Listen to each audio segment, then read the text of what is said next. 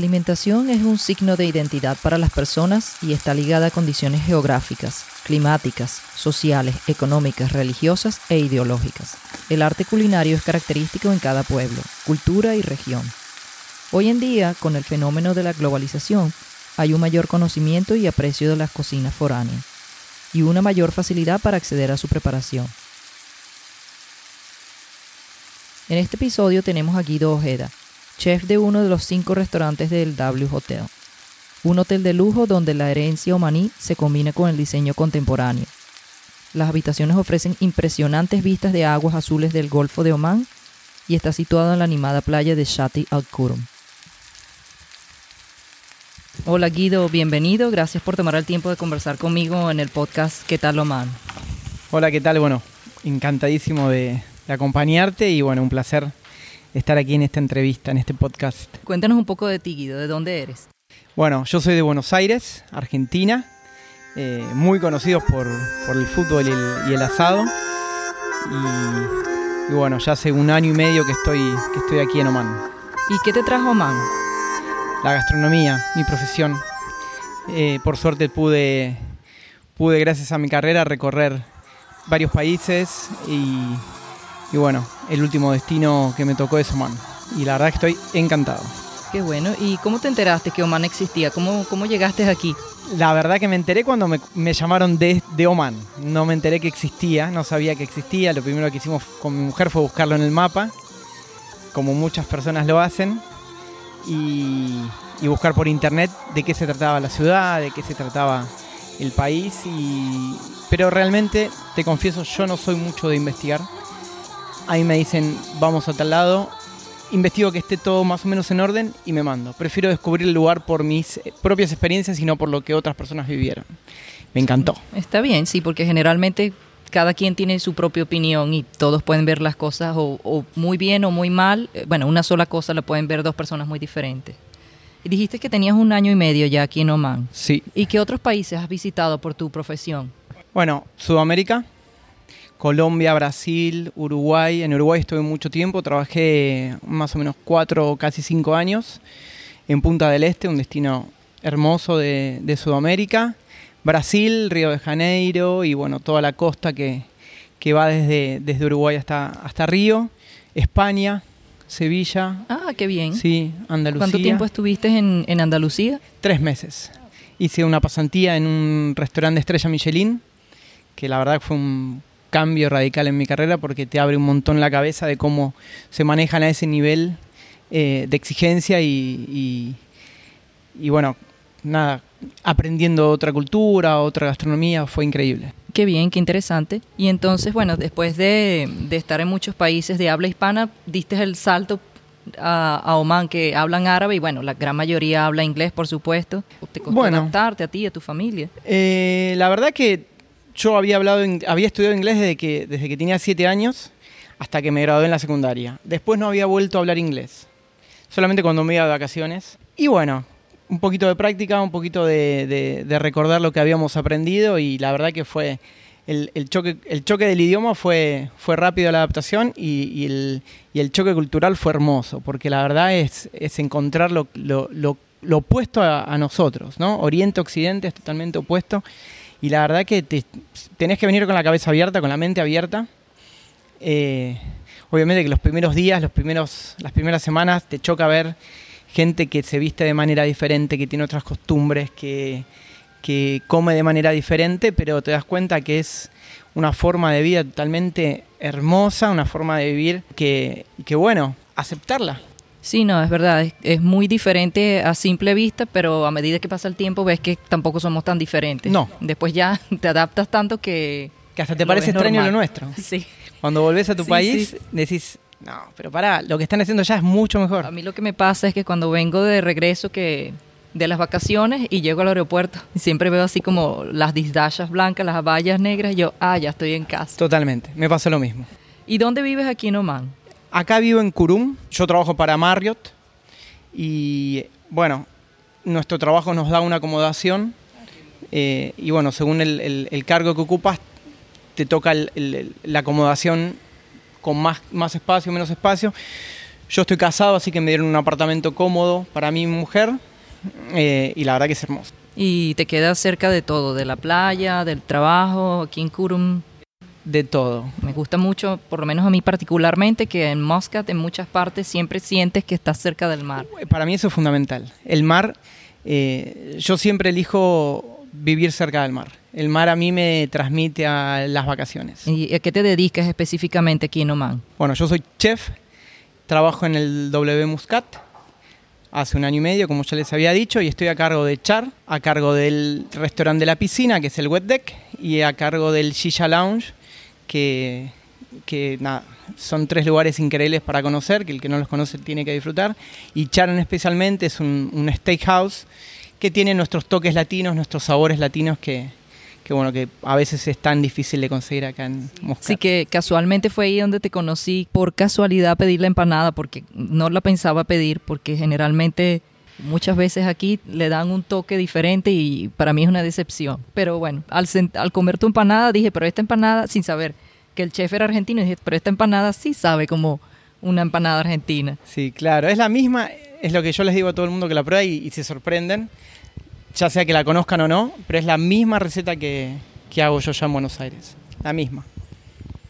Ya me habías contado de tu educación culinaria, más o menos. Si quieres compartir algo más. Bueno, eh, fue muy gracioso. Yo toda mi vida quise ser futbolista. ¿Todos los argentinos quieren ser futbolistas? La mayoría. Eh, tenía un, un, papá, tengo un papá muy futbolero y de chico me inculcó mucho jugar al fútbol, que, que, me cambió muchísimo, me ayudó muchísimo en todo sentido, porque bueno, te hace competitivo, te hace querer, querer, querer llegar a primera y para eso tenés que sacrificarte. Entonces, bueno, nada, mi idea era ser jugador de fútbol, no se dio. Y, un viaje, y mi viaje de egresados de la secundaria me lleva a Cancún.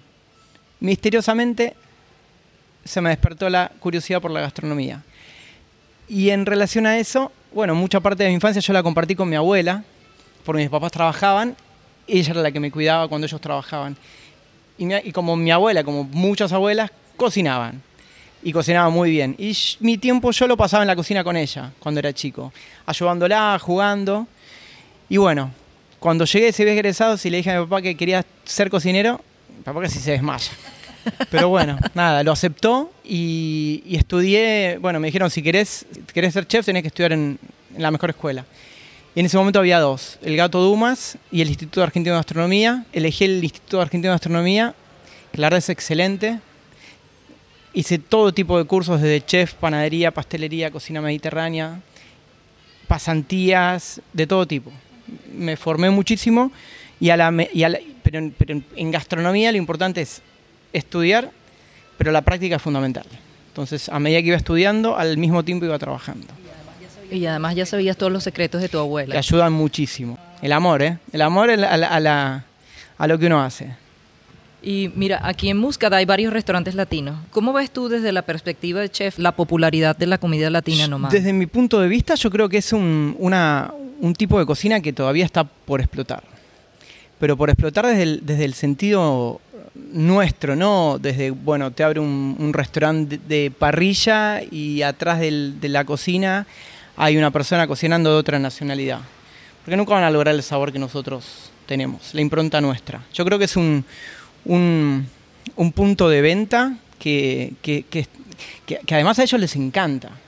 Cuando vienen a comer a Char y se dan cuenta que atrás de, la cocina eh, eh, hay un argentino, se vuelven locos. Se vuelven locos por los sabores que encuentran, por, el, por la manera en la, en la que nosotros cocinamos, eh, por el amor que le ponemos a lo que hacemos.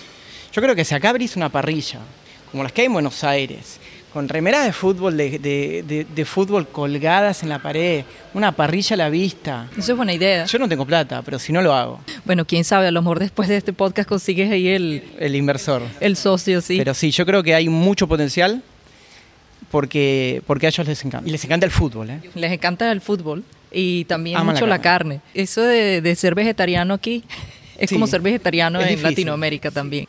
Bien, ¿y qué tendencias culinarias has notado en Oman? Uf, no muchas, yo creo que es una, una mini copia de lo que se hace en Dubái a muy menor escala, que de a poco va creciendo.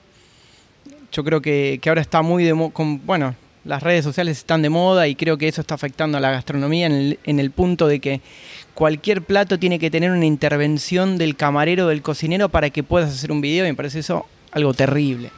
Ves miles de postres donde se le echan litros de salsa de chocolate que derritan algo, que sea algo filmable, algo instagramiable, pero que al final arruina el concepto del postre o del plato. Eh, o, que un camarero te tenga que cortar un, ojo de bife adelante tuyo para que vos lo puedas filmar. Eso me parece algo, esas tendencias que, que, no solo pasan acá, es algo que está pasando en todos lados y bueno, obviamente acá lo adoptamos. Eso me parece que con tal de subir un video a Instagram, arruinamos una experiencia. Desde el punto de vista mía, mía gastronómica, no estoy hablando de que esté bien o esté mal, es mi punto de vista. Eh, que totalmente se puede obviar. Yo me puedo cortar mi ojo de bife o echarme yo la salsa de chocolate si es que quiero echarle. Pero bueno, nada, mi punto de vista. ¿Y qué tan involucrado estás con el desarrollo del menú y el diseño? bueno, totalmente. la carta se desarrolla en base a la temporada, en base a lo que hay en, en disponibilidad. Oman, a diferencia de otros lugares y otros países, a veces cuesta conseguir mucho los productos que uno quiere entonces hay que adaptarse. ¿Como, como qué tipo de productos no, puedes encontrar? O por ejemplo... La pandemia cortó muchas importaciones, entonces hay calidades de carnes que antes teníamos que ahora no se consiguen, eh, hay productos que antes venían desde Europa que ahora no vienen, o que por, por, estar la frontera cerrada hay productos que no pueden entrar desde Dubái. Entonces eso nos lleva a, a ir modificando o siendo flexibles con la carta todo el tiempo y bueno, obviamente con, en conjunto con el chef ejecutivo del hotel vamos viendo qué se puede hacer, qué se puede cambiar, qué plato agregar y bueno, lo vamos Y que el menú tiene su toque latino, así que ese, es tu influencia. Seguro, siempre que pueda, a donde vaya, el toque latino argentino va a estar, siempre. ¿Y cómo es la aceptación o la reacción de los omanis a las opciones latinas argentinas del menú? Del, del restaurante, del hotel. Bueno, e, en eso tiene mucho que ver los camareros, cómo lo venden. Eh, y yo como los convenzo a los camareros de que lo vendan a través de la calidad y, del producto diferente, que es algo que, acá no van a conseguir. Yo creo que, ni mira que yo investigo mucho las redes sociales, qué se hace acá, qué se hace en Dubái, qué se hace en Abu Dhabi. En ningún restaurante, solo en uno vi empanada. En Abu Dhabi, creo, o en Doha. En el resto, en ningún otro lado vi empanada. Yo creo que en Muscat seguramente, en Oman seguramente fui el primero que hizo empanadas, seguro. Eh, entonces les llama muchísimo la atención. Bueno, las tienen que probar. Y, les llama muchísimo la atención, les gusta, les divierte, y más cuando yo soy mucho de salir al salón a hablar, a, ver cómo está todo, y, cuando, bueno, eso mismo que te decía, cuando se dan cuenta de que el chef es argentino, me hablan de Maradona, de Messi y de la carne, automáticamente. Entonces sí, es importante eso, pues, porque no es lo mismo que quizás alguien de la región, por más bueno, a menos que haya ido a Argentina y, se haya formado allá. Me, pasó que, te conté la experiencia de, yo a los chicos les, les, mostré cuando presentamos la receta de la empanada, les dije, bueno chicos, aquí tienen la receta, que tiene la cantidad detallada de todos los ingredientes que tiene que tener una empanada argentina. Vuelvo a la hora a probar la receta, a ver cómo la habían hecho. Le habían puesto el triple de comino que tenía que llevar el triple de pimentón que tenía que llevar. Porque para ellos, para su paladar, cuando hablan de tener comino o pimentón o alguna especie en, su receta y no la sienten, le agregan. Porque dice, bueno, si usted tiene que llevar comino, no tiene que llevar 10 gramos de comino, tiene que llevar 30, 40, 50, 100, hasta que sientan el comino. Y así con todo. Y, obviamente el, sabor de la empanada era completamente otro. Pero bueno, nada, despacito, con paciencia, aprendieron a hacerla. Claro, y, bueno, para que también, bueno, chicos, incorporen algo nuevo, así como nosotros cuando probamos una comida de ellos, che, qué bueno que está, me enseñaron a hacer. Bueno, ¿Y qué has probado de la gastronomía omaní? ¿Ya has cocinado algún plato típico? Cocinar, no. Tengo muchas ganas, siempre me quedé con las ganas de, hacer chuba. Mm, Pero bueno, nos agarró la pandemia y, y mis amigos omaníes que, que las preparan para Ramadán y bueno, en alguna fiesta no, no, me invitaron para que vaya, pero bueno, por este tema no pude ir, Pero bueno, no me quiero perder esa experiencia. Yo lo quiero hacer también, pero es complicado. Complicadísimo. Eh, bueno, yo no soy chef, pero me llamó mucho la atención porque es muy, muy exótico. Muy exótico y a, y a la vez nosotros tenemos en, en Sudamérica, en el sur de Argentina, también en el sur de Chile, un método de cocinar muy parecido que se llama curanto, que también se, se hace un, un, hoyo en la tierra, se calienta, se calientan piedras y se cocina bajo, bajo de tierra. Muy similar, pero menos tiempo. Eh, pero bueno, ese tipo de relación que hay entre las cocinas, que, que obviamente fueron pasando de, miles de años y miles de viajes que se hicieron en el pasado, nada, me quiero transportar a esa época y cocinar, cocinar un cordero entero por dos días como lo hacen ellos, que debe ser espectacular. Hay que hacerlo con anticipación, el proceso de cómo mata el cordero y después lo corta y después lo ponen a macerar. Y Todo. las brasas y cavar el hoyo. Y... Yo creo que es una experiencia única. Sí, sí, no, es cierto. En general, de tu punto de vista como chef, ¿cómo describirías la comida eh, de Oman? A mí me encanta. Me encanta la comida árabe en general.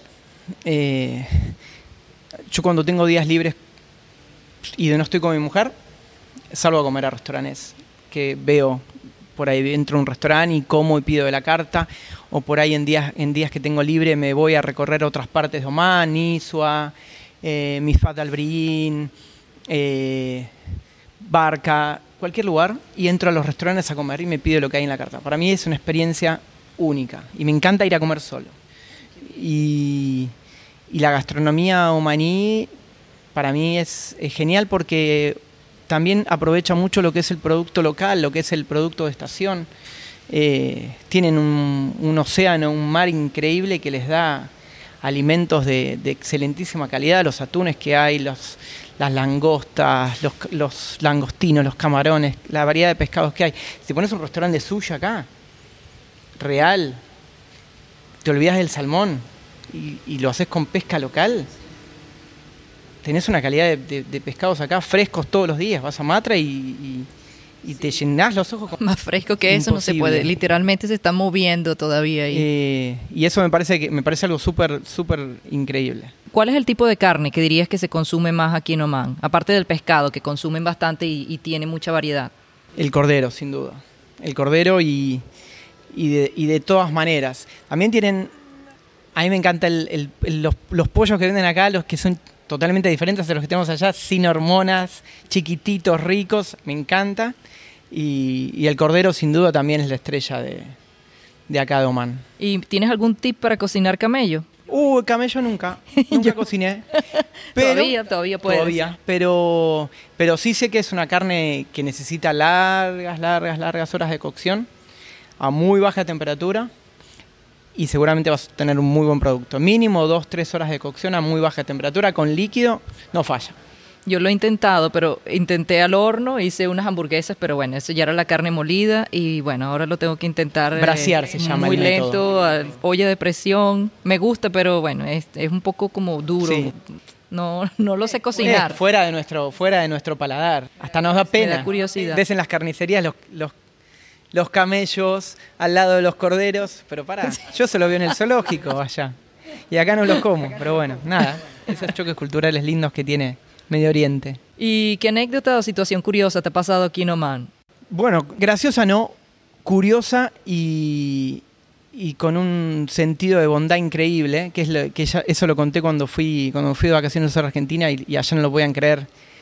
Me había comprado un auto, me había comprado un auto, sí, y nada, yendo al gimnasio con mis compañeros, que, bueno, nada, son mis amigos, pero bueno, no son más que personas que yo conozco en el gimnasio, que hablo con ellos, que los saludo y me voy, no es que comparto algo afuera, no tuve la oportunidad, lo haría encantadísimo. Pero bueno, un día voy, se me rompe la llave del auto, no puedo abrir la cerradura y me, y me quedo sin poder ir a trabajar. Justo sale uno de los chicos que entrenan el mismo horario que yo, me pregunta qué me pasa, le comento, intenta arreglarla, vienen más personas, intentan arreglar la puerta, no pueden. Y dice, bueno, no te hagas drama. Le digo, bueno, sí, no pasa nada. Tengo que ir al trabajo. ¿Me podés llevar al trabajo? Y yo después veo cómo lo arreglo. No, no, no, no, por favor. Toma la llave de mi auto. Vos dame la llave de tu auto. Yo me voy de arreglarlo. dame tu teléfono, cuando esté listo yo te, te llamo, te lo llevo al trabajo y todo solucionado. Estás loco, ¿cómo me vas a dar la llave de tu auto? Mirá si me para la policía, vos no me conocés. No pasa nada, yo no tengo nada que hacer hoy, estoy libre. Vos sos mi hermano, me dice. Esa anécdota me quedó grabada para siempre, para siempre. Y eso es un reflejo eh, fiel de lo que es la gente romana. Sí, sí, es cierto. Hay, hay muchísimos eh, ejemplos de o anécdotas similares, sí. A mí me pasó algo, bueno, me ha pasado muchas veces, pero nada como, como esto, pero ha sido de que no tenía suficiente dinero en el supermercado y la que estaba atrás me dio el dinero y yo, no, no, no, yo devuelvo, no, no, no, después me lo das. Y yo, pero usted no me conoce, usted no sabe si le voy a dar el dinero. Y ella, sí, sí, tranquila.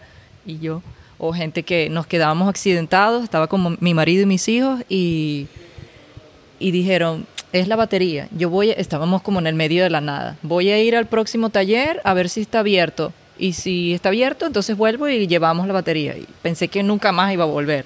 Y volvió con refrescos y dijo, no, estaba cerrado el taller pero aquí tienen agua y refrescos. A la final logramos encender el coche, pero yo así como, ¿cuándo? ¿En dónde? ¿Y en qué lugar la gente se toma toda esa molestia por lugar. extraños que no O conocen? por lo menos en Argentina no creo. En Venezuela dice, toma, te la llave mi carro y no es. nunca más lo ves, nunca más. Y encima, y no es el carro, sí. Ah, pobrecita, es pobre Venezuela. Pero bueno, nada. Pero por sí. Argentina. Pero es la verdad, ¿eh? Bueno, esa respuesta de lo de la anécdota responde la, la siguiente pregunta que era ¿cómo te parece en general los omaníes? Me parecen excelentísimas personas. Me parece que es un, un país que uno de los grandes atractivos que tiene es la gran hospitalidad que tiene el, el- el pueblo maní. Tienen una amabilidad increíble. Son totalmente solidarios y disfrutan mucho estar en, familia, estar con amigos y, obviamente conocer gente nueva. Yo en el hotel tengo muchísimos eh, eh, amigos omaníes y, les encanta nuestra cultura, la cultura sudamericana, la cultura de nuestros, nuestros, nuestros lugares. Y, y la verdad que nada, Oman es, para mí tiene un potencial enorme con, con respecto al turismo por su hospitalidad. Más allá de que es un país hermoso, ¿no? Sí, sí, no, es, es cierto, porque aparte que es un país bonito y la gente es, es muy hospitalaria, también es muy seguro. Ah, la, la seguridad es. La seguridad es algo increíble. Eh, yo dejo el auto abierto sin problema alguno. Eh, si mi mujer tiene que volver a trabajar a las 12 de la noche, una, por, por el horario que ella tiene, no tengo problema alguno en que ella vuelva sola si es que yo no la puedo ir a buscar porque estoy trabajando. Eh, bueno, nada, eso es un punto a favor que hoy por hoy, en, en- en el mundo en el que vivimos, ¿Cómo te has adaptado al nuevo estilo de vida con la actual situación con COVID? como todos, ¿no? Con, con mucho, bueno, en, en lo que respecta a, mi carrera, con, con cambios, cambios en lo que es la dinámica de trabajo, el uso de la máscara eh, permanentemente, el uso de, de- bueno, de nuevas reglas, nuevas restricciones y, nuevas condiciones para, bueno, garantizar la, la, la- salud y el- de, los huéspedes y los clientes que nos visitan. Y con respecto a la, a, a la vida personal, como a todo el mundo, como nos afectó a todo el mundo, con, cuando algo nuevo llega de golpe, nos mueve la, la estructura y uno tiene que estar preparado para, para no caer. Y si uno cae, bueno, nada, saber que es algo temporal, que algo que va a pasar y que bueno, que hay que agradecer que, que- uno tiene salud, que la familia tiene salud, a valorar esas cosas, a saber que, que- las cosas materiales son pasajeras, que, bueno, obviamente a todo el mundo le gusta tener plata, tener un auto lindo, tener una casa linda, pero al fin y al cabo si, si te golpea una pandemia como, como esta y te lleva un familiar o una pareja o un amigo, por más casa linda que tengas o más auto lindo que tengas, vas a llorar igual. Abuelo de pájaro, como dirían rápidamente, ¿qué, qué se te ocurre así entre las similitudes entre Oman y, y Argentina? Bueno, ah, similitudes, no muchas, la verdad. Pero, pero yo creo que, que, bueno, que si vamos a ser realistas, comparar Oman con Argentina es comparar polos opuestos. Y ahora para terminar te voy a hacer unas preguntas rapidito. Dale. Si pudieras escoger cualquier lugar, ¿dónde te gustaría vivir? Nueva York. ¿Tienes una persona famosa que te inspira? No, Si fueras un animal, ¿cuál serías? león. ¿En qué te gastarías primero el dinero si ganaras la lotería? En recorrer el mundo entero. ¿Qué es lo que más te molesta de una persona? Varias cosas. La falsedad, la soberbia y la envidia. ¿Qué es lo más raro que sabes hacer? Nada. Si pudieras cambiar el mundo, ¿qué cambiarías? El interés por la, por la plata. ¿Tu palabra favorita en árabe? Maktub. Ah, eso es lo que tienes en el tatuaje. Sí, señor. Porque vi el tatuaje en árabe y te iba a preguntar, y yo no sé leer en árabe, pero dije, "Eso parece Ah, maktub". mira, sabes leer árabe. No, no lo sé, pero me gusta. Es de, Eh, es de un libro de palabra. Pablo Coelho. Ujú, sí, de, esa era la única palabra que conocí en árabe antes de venir a Oman. Bueno, yo me la alquimista. hace 10 años. Bueno, ahora ya estás aquí, Maktub. Estaba escrito. Estaba escrito, sí. Shukran Gazilan, Guido. Shukran. Gracias por ayudarme a compartir en español sobre el país, la cultura y la vida en Oman. Muchas gracias a vos. Encantadísimo. Adiós. Adiós. Masalama.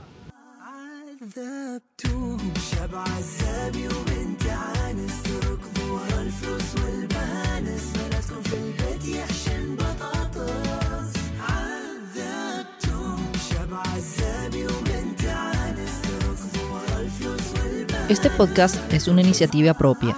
No tiene anuncios, patrocinadores, promociones ni interrupciones. Es producido y editado por tu anfitriona, Rigel, que facilita la comprensión hablando, conociendo y compartiendo con gente interesante de Oman. Si deseas saber más detalles de lo hablado en los episodios, busca en las notas del podcast para encontrar links de interés. Me despido como siempre con la canción Azatun del actor omaní Muhammad Alawani y su versión de la popular canción Despacito. Aprende más de Oman a través de las voces de su gente, suscribiéndote en Apple Podcasts, Spotify, Stitcher, Google Podcasts, Anchor, SoundCloud, Pandora o en donde puedas encontrar podcasts. También puedes seguirlo en Instagram bajo el mismo nombre. ¿Qué tal Oman?